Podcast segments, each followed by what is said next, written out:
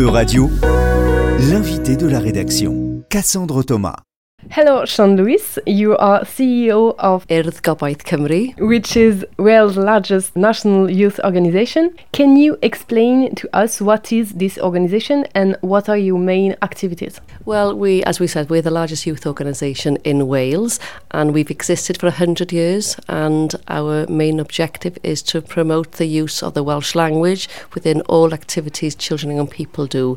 And that ranges from sports to arts and culture to volunteering work to outdoor pursuits to residential centre to international travel and humanitarian work. And one of your objectives is to build the self confidence of young people. Well, that is embedded in all our activities. So they will go to our essential centres and they will take part in recreational activities that are team building. They will take part in our arts programme where they compete on the stage and they sing together and they work together. In our sport activities, they work as teams in the team sport, but they also volunteers for us as they get older in our sporting activities. So everything is embedded towards making sure that people feel confident, young people feel confident and their well-being has been looked after, but also um, that they're confident in using the Welsh language across Wales. And how does this organization work at the um, organizational level? Are you financed by the Welsh government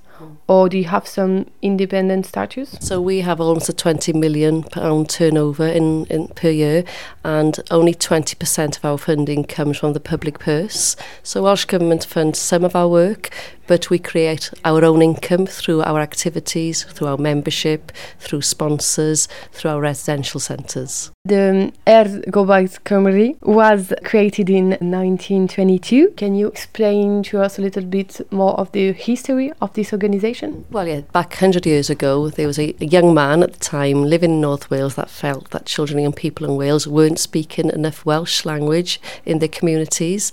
So he wanted to um, organise and, and set up a, an organisation that would help them activate the Welsh language outside of the school hours. So that is as important now than it was 100 years ago.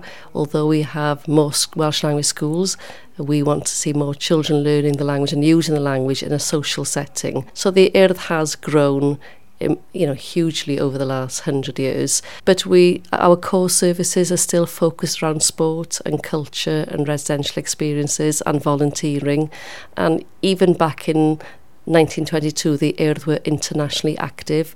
We were taking young people on voyages to Europe. We were the first organisation in Wales to organise an international conference for young people in Wales straight after the Second World War. Um, we have been to Geneva with our peace message. Our peace message spans 100 years of sending a message from the young people of Wales to the young people of the world, and that is still very much in existence now. So um, the core of our services are important now and still exist exist now as they did 100 years ago. But the movement has grown. We have about almost 60,000 members here in Wales, but other people and but all the children that activate our residential centres, they don't have to be members. They can just come and we have almost 4 million children and people have been members of the earth since it was started over 100 years ago. Um, 2 million have um, actually gone to our residential centres and all of these children and people have had great memorable experiences of using the Welsh language outside the school setting and we have more membership now than we ever have. So it's a very vibrant, dynamic youth organisation where people want to be a part of it.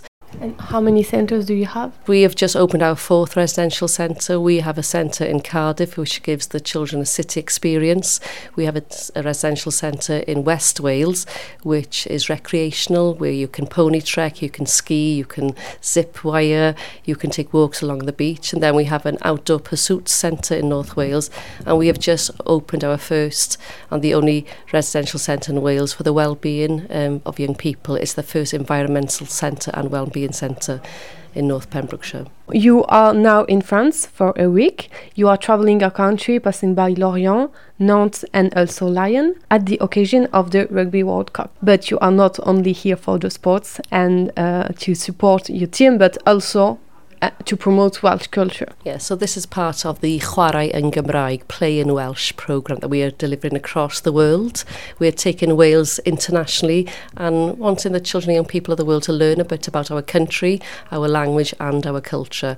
And part of that, that is very exciting sessions that we're running in lots of schools this week in Nant and Lorion, where they activate activities around sport, engagement and cultural engagement, um, but using the Welsh language. So the first part of the session, they have an introduction to Wales, they have a bit of a Welsh lesson, um, and then the second and the third part is they will learn some folk dancing, um, and then they will um, activate some activity, sport activity, but by using numbers and phrases in Welsh. And it's been very exciting to see how quick the children are picking the Welsh language up, and they are very enthusiastic, they are very happy to do it, and they learn a bit more about Wales. How old are they? Children we're seeing this week around 10 to 11 years old, so um, they are able to pick up the language very quickly and learn very quickly and we've had a very, very warm welcome here. Are there other organizations like yours in the United Kingdom? The Urdd is unique to not only to Wales and to the United Kingdom, to the world. There is no organiza youth organisation in the world that offers as much activity, as I said, from volunteering to sport, to culture, to humanitarian, to residential experiences. So we are unique and we're happy to share our services and for people to learn from us, but also for us to learn from others. And do you plan to extend this kind of work in other European countries? We have projects Chwarae Gymraeg across the world. We have been to Doha, to Dubai, New, to New Zealand, to Ireland, to France now, to Norway, to the States, promoting this project from promoting the Welsh language in Wales across the world. We went to the Football World Cup in um, Qatar last year with the Wales team and we delivered it there and also now in France. But our next journey in three weeks is to Germany and we'll be delivering the same package there. Then we go on to Spain to deliver the package and then back to Ireland. Let's talk a little bit more about the Welsh language. Mm -hmm. What are the roots of Welsh language? Welsh language is one of the oldest languages in the world. It's been around for well over a thousand years and over the years the Welsh language has been suppressed.